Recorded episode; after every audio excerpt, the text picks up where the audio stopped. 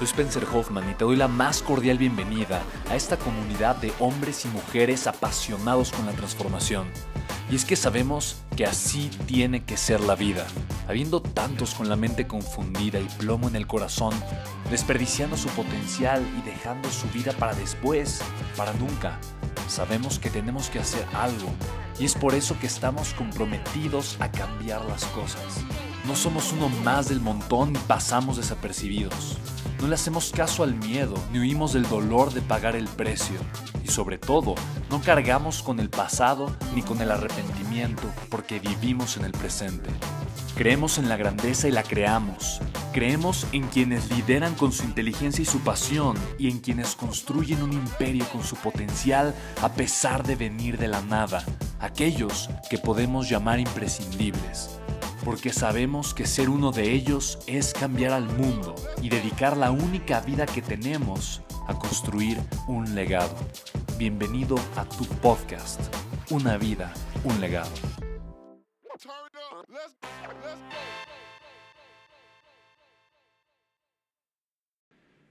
Bienvenido, bienvenida seas al episodio número 25 de tu podcast, Una vida, un legado. Estoy sumamente contento de poderte contar una de mis historias favoritas. Esta historia normalmente la cuento mucho en las conferencias que imparto. He dado más de mil conferencias en los últimos años y quiero decirte que el liderazgo tiene todo que ver con ser artistas de la vida. El desarrollo humano, sabes que mi podcast son tres áreas, desarrollo humano, liderazgo y negocios. Y cuando tú y yo generamos maestría en estas tres áreas podemos construir un legado por eso se llama una vida, un legado. Tenemos una oportunidad para crear un legado. Y uno de los artistas más grandes que yo admiro tanto es de esta época renacentista, donde hubo verdaderos y profundos artistas, artistas que el día de hoy siguen siendo recordados y que siguen resonando en la memoria colectiva y social de todo el mundo. Uno de ellos fue Michelangelo Bonarotti. Mira, de repente me voy a emocionar mucho durante este podcast y me vas a, escuchar, no, no, no, no hablar italiano, pero, pero, pero una mezcla extraña entre español con acento italiano. Eh, no lo tomes nada personal si eres de Italia. Mi intención de ninguna manera eh, es eh, ser despectivo bajo ningún concepto, sin embargo es que la emoción de repente me gana. Pero te imagina, te imagina en el año de 1500, en esta época renacentista, aquí en esta gran lucha del arte, y tú imagina uno de estos grandes artistas, Michelangelo Buonarroti, aquel que pintó los frescos de la Capilla Sixtina, aquel que esculpió una de las obras de arte más extraordinarias que jamás han sido creadas. Y me estoy refiriendo a una escultura que el día de hoy posa en la galería de la academia, una preciosura, una cosa majestuosa, pero por muchos años estuvo en la piazza, en la piazza di San Marcos, ahí a la mitad de la plaza de San Marcos en Firenze, Florencia. Y justamente voy a contarte la historia de esta bellísima escultura, de este grandioso y maravilloso artista de la vida, Michelangelo Bonarotti. Y tú imagina que en el año de 1500 llega a sus oídos, a oídos de Michelangelo Bonarotti, de repente eh, le dicen, Michelangelo lograron extraer de Carrara, este lugar bellísimo en Italia, donde extraen el mármol de la mejor calidad, lograron extraer un bloque enorme de unos 4 metros de altura por un metro de ancho, por un metro de profundidad. Imagina con la tecnología del día de hoy lo complicado que es hacer una, una cosa de ese, de ese tamaño. Extraer un bloque de mármol tan grande el día de hoy es complicado. Ahora imagínate en el año de 1500. Así es que llega Miguel Ángelo, Michelangelo corriendo con su mecenas. El mecenas, eh, eh, uno de los Medici, que obviamente obviamente era un hombre de muchísimo dinero, de la corte, era quien pagaba para que Michelangelo eh, literalmente hiciera el arte, pintara los frescos, esculpiera eh, obras hermosísimas. Así es que llegó corriendo Michelangelo y le dijo, casi casi como, como aquel niño a su padre o como aquel joven emprendedor con el inversionista, diciéndole, eh, Michelangelo, Michelangelo, acaban, acaban de extraer un bloque de mármol impresionante, Michelangelo, tenemos que ir a verlo. Cuando llegaron a ver el bloque de mármol, tú te puedes imaginar esta cosa enorme, cuatro metros por un metro por un metro. Llega Michelangelo, la ve y él está anonadado. Le dice, por favor, mecenotti, tenemos que compraroti, el marmolotti, el pedazote, el bloquesotti. Y el mecenas voltea a ver a Michelangelo y dice, notti, notti, Michelangelotti, per piacere, Michelangelo, una locurotti, Michelangelo, mirati, mirati, Michelangelotti. Y entonces el mecenas se acerca al bloque y mete la mano en una rajadura. El bloque en alguna parte trae una rajadura por la mitad literalmente le cabía la mano hasta el brazo y le decía, Michelangelotti, el blog está rototti, no funzionotti, nadotti, no funzionotti, yo no voy a gastarotti, mi dinerotti para un blocotti muy rototti. Y Michelangelo lo voltea a ver, le dice, Mesenotti, per piacere, Mesenotti, per piacere. Y mira, le empieza a rogar, le dice, mira, Mesenotti, si yo no puedo hacer algo grandioso con este blocotti, dividimos el blocotti en bloquesones más pequeñones, y entonces yo voy a esculpirotti otros bloquesotis más pequeñones, y entonces recuperamos el dinerotti per piacere, per piacere, Mesenotti. Y mira, Imagina cómo debe haber sido la insistencia de Michelangelo para que entonces el Mesenotti le dijera bene, bene, Michelangelo, está bene, tutto bene. Así es que aceptó el mecenas y compraron ese bloque. Quiero que te imagines, quiero que te imagines cómo comenzó a sentirse y cómo comenzó a trabajar Michelangelo. Así es que normalmente le pregunto a la gente cuando estoy en una conferencia, oye, ¿cuánto tiempo crees que hayan tardado, que haya tardado Michelangelo en esculpir esta bella obra de arte? Y la realidad es que la gente tiene muchísimas ideas, pero normalmente eh, me dicen cosas como 5 años, 10 años, 50 años, y la realidad es que solamente tardó 3 años. Pero de esos tres años, más de dos años, casi tres meses, la mayoría del tiempo pasó dándole, eh, perdón, pasó eh, haciendo y trabajando los pequeños detalles. Solamente como unos seis o siete meses trabajó en darle forma y el resto del tiempo trabajó en los pequeños detalles. Y es que así es la vida y así son las relaciones y así son los negocios. Nosotros pensamos eh, que queremos crear una bella obra de arte que sea recordada, queremos trabajar incansablemente para hacer algo grandioso y que pueda repercutir en la historia, en nuestra familia, crear libertad financiera, hacer grandes negocios, eh, generar ingresos residuales eh, o, o ser el siguiente Uber o Facebook, etcétera, etcétera. Pero no nos damos cuenta, no nos damos cuenta que la idea solamente es la idea y que lo que realmente le genera valor al, al proyecto, a la relación, a la visión, es trabajar en los pequeños detalles. Y fíjate, voy a hacer una pequeña analogía acerca de qué necesita el carácter de un líder, qué es lo que requiere tener un líder para poder construir algo tan grande. Lo primero que necesita Michelangelo, obviamente, es la fuerza. Y eso está representado con el martillo, la fuerza de su carácter, la fuerza de voluntad, la fuerza, la, fuerza eh, para poder llegar y pegarle donde sabe que le tiene que pegar y, comenzar a, a, desbastar esta piedra, comenzar a quitarle lo que le sobra a esta obra de arte. Necesita el cincel, necesita enfocarse, necesita saber dónde pegar, pero también después necesita otros instrumentos de medición y lo más importante, necesita la lija, necesita pulir, pero lo más importante de pulir no es el instrumento, es la constancia. Y aquí es donde literalmente, donde dicen en mi, pueblo, la, eh, eh, la, marrana tuerce el rabo, o, el marrano eh, tuerce el rabo, o, se traga el pastel, o, como lo quieras llamar, pero aquí es en donde realmente nos equivocamos, porque no nos damos cuenta y no somos conscientes que toda la grandeza y la belleza de una obra de arte está en el trabajo fino, está, está, está en todo el tiempo que le dedicamos a los detalles, a saber ver, a saber escuchar, a saber medir, a tomar estas decisiones pequeñas que se toman todos los días de una forma constante.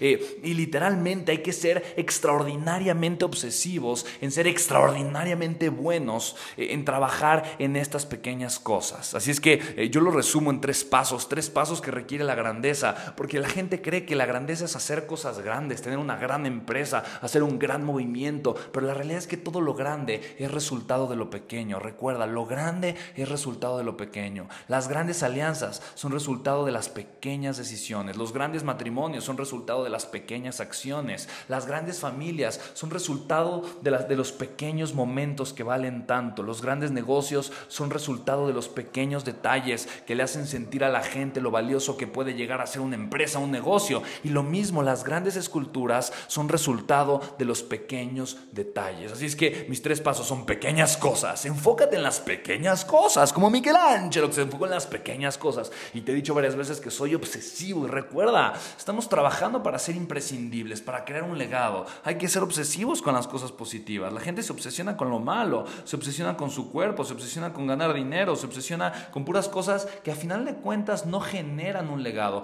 Eh, ojo, la riqueza es una cosa distinta. La riqueza es un gran negocio eh, que, que, que va acompañado con un gran crecimiento personal y con el liderazgo. Esas tres cosas me generan un legado. Así es que son pequeñas cosas. Paso dos, bien hechas. No bien hechas, no más o menos. Tú imagina, tú imagina que las esculturas que el día de hoy son tan recordadas. Imagina la, la Mona Lisa o imagina los frescos de la Capilla Sixtina que estuvieran pues, más o menos bien hechos, ¿no? Pues bueno, sí, le quedó la nariz pues un poco grande o el pie está muy pequeño. no, no serían recordados como son recordados el día de hoy. Es más, muchísimo del arte barroco no es recordado. Eh, no, no hay grandes obras de arte que digas, uy, sí, esta pieza en tal época, porque la gente o los artistas no se enfocaban en los detalles. Y finalmente son pequeñas cosas extraordinariamente bien hechas y de manera constante, y de manera constante, y de manera constante, y de manera constante, y de manera constante, y de manera constante, y de manera constante, y de manera constante. Y aquí me podría quedar decir 20 minutos, me podría dar 20 minutos diciendo de manera constante pero no es el propósito del podcast. Lo importante es entender estos tres conceptos. Así es que tú imagina, después de estar trabajando tan arduamente, Michelangelo Buonarroti, en esta bellísima y enorme obra de arte. Ahí estaba, ahí estaba Michelangelo una noche antes, eh, o en la noche del día antes de ser develada. Develar significa quitar el velo, que era como una sábana blanca muy grande que le ponían a las esculturas o a las obras de arte antes de que las presentaran, literalmente,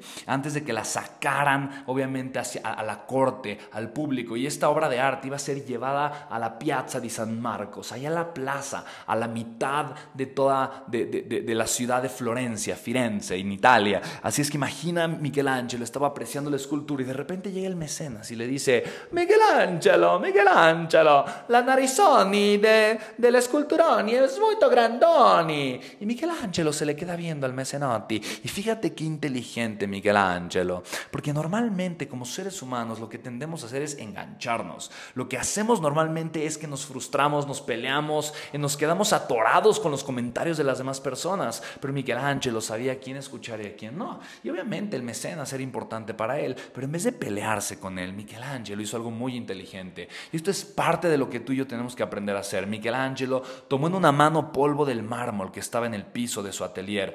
Tomó el martillo y el, cincel con la otra, subió al andamio y tomó, tomó el martillo en la mano donde tenía eh, eh, el polvo de mármol, agarró el, el, cincel en la otra mano y cubriendo, abalanzándose enfrente de la nariz del David, de, este, de esta escultura, empezó a, a darle martillazos, empezó a cincelar, empezó a pegarle, literalmente así, le empezó a dar a eh, con el martillo al cincel, eh, pero el cincel nunca tocó la nariz de esta escultura, nunca la tocó. Eh, sin embargo, mientras iba dando los martillazos, iba dejando escapar un poco del polvo de mármol que tenía escondido en la otra mano. Al final...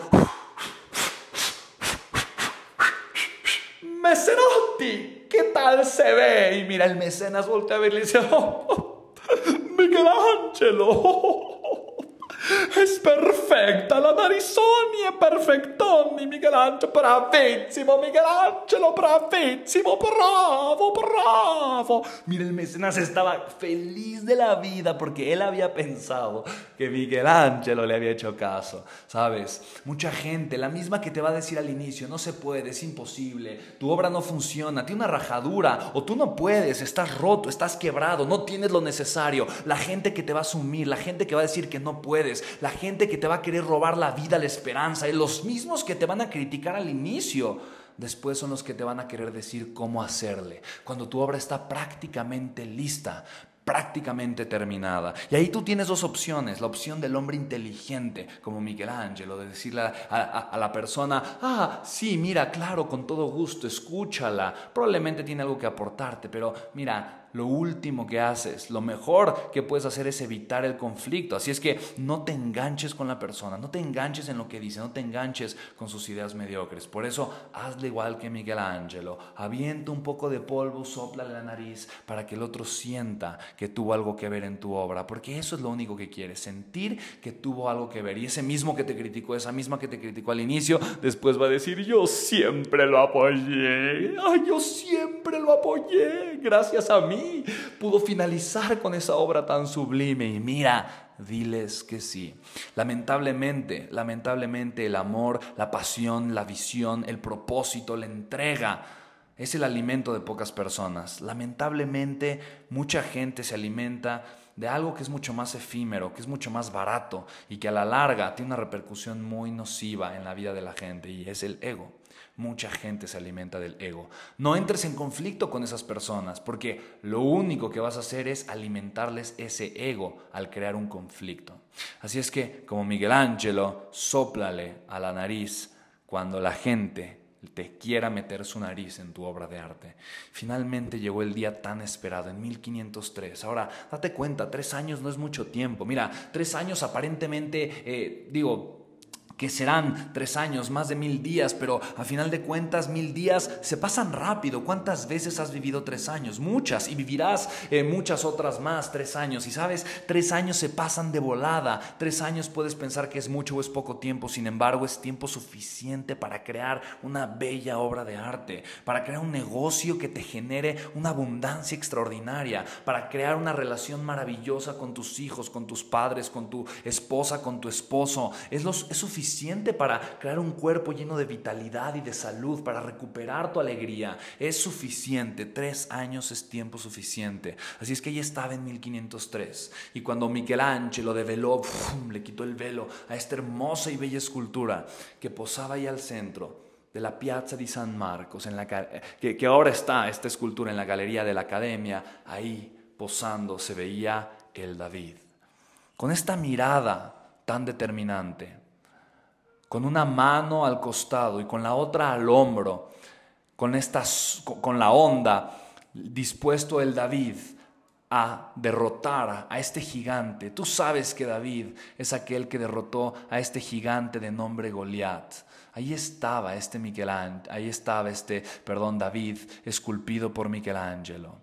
Si alguna vez has visto esta belleza, si, has, si la has visto en persona, sabes, sabes lo imponente que es Presenciar esta bella obra de arte simplemente pone la piel de gallina. Pero también puedes ver imágenes, es tan simple con, que lo pongas en Google y, y, te des cuenta de lo que estoy hablando. El nivel de detalle, el nivel de perfección, la expresión en la mirada, la postura, absolutamente todo. Este hombre con la onda en una mano y la piedra en la otra, a punto de derrotar un gigante, sin duda, con toda la determinación, pero al mismo tiempo la serenidad, en su mirada, en su postura y en su rostro. Así es que la gente de la corte veía esta bella obra de arte y no lo podía creer. Imagina los murmullos, ¡oh! toda la gente que decía, ah, no lo puedo creer, se acercaban y decían, Michelangelo, Michelangelo, hiciste trampón y Michelangelo no puede ser Oni, ¿cómo puede ser? El bloconi estaba rotoni, Michelangeloni, seguro uniste varios bloconis y se acercaban y veían la obra de arte y Michelangelo decía, no, yo no uní nada, la rajadura que ustedes veían es este espacio que ahora separa las piernas del David. La gente le decía a Michelangelo, eres un genio. Tú creaste algo maravilloso, algo increíble. Y Michelangelo les decía, yo no creé absolutamente nada. Lo único que hice fue quitarle las sobras a la piedra y al bloque, para que la obra de arte que ya estaba ahí adentro pudiera ser visible para todos nosotros. Yo no hice nada, yo no creé nada. Lo único que hice fue quitarle las sobras para que la obra de arte pudiese ser apreciada por todos. Y la pregunta es, ¿cuántas sobras estás cargando tú? Porque, ¿sabes? Es probable que tú pienses que eres un bloque roto, es probable que tú pienses que no tienes lo necesario, que no tienes lo suficiente, es probable que te hayas dado por vencido porque en el espejo solamente ves un pedazo de piedra roto, despostillado, cuarteado, rajado. Pero esa no es la visión de los líderes, porque si yo te tuviera enfrente en este instante, te diría que vería una obra de arte.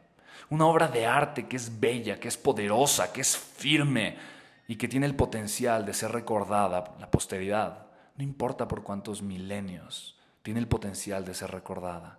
Pero primero hay que ver lo que hay adentro de la piedra, así como lo que hizo Michelangelo, porque la herramienta más importante de un líder o de un artista no es el martillo o el cincel o la constancia o la lija. Lo más importante es la visión, porque todo inicia con una visión.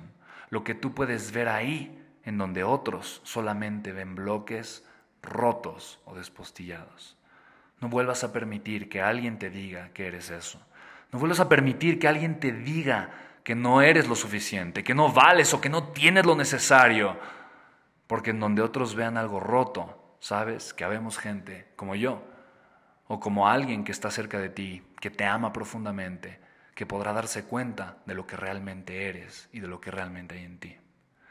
Así es que tú imagina, tú imagina qué, qué momento tan extraordinario haber estado ahí en 1503, presenciando la develación de esta bella y maravillosa obra de arte, el David, creación por un gran artista, un artista que por supuesto ocupa un espacio muy importante en mi corazón, un artista de nombre Michelangelo Buonarroti. Ahora, ¿sabes? El mecenas no fue recordado. Mucha gente sabe quién es por puro dato histórico, pero en el mundo nadie habla del mecenas hablan de Michelangelo y hablan de la pasión, hablan de la cantidad de amor, de fe, de determinación que había en el corazón de este hombre y gran artista.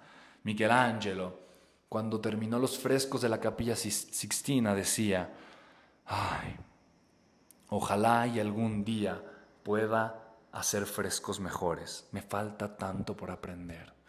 Y esa esa es la actitud de humildad que también tienen los grandes líderes, porque han habido pocos artistas tan grandes como él, pocas personas tan influyentes como él, que aún así, a pesar de todo lo que hizo, seguía pensando que tanto le faltaba para hacerlo bien.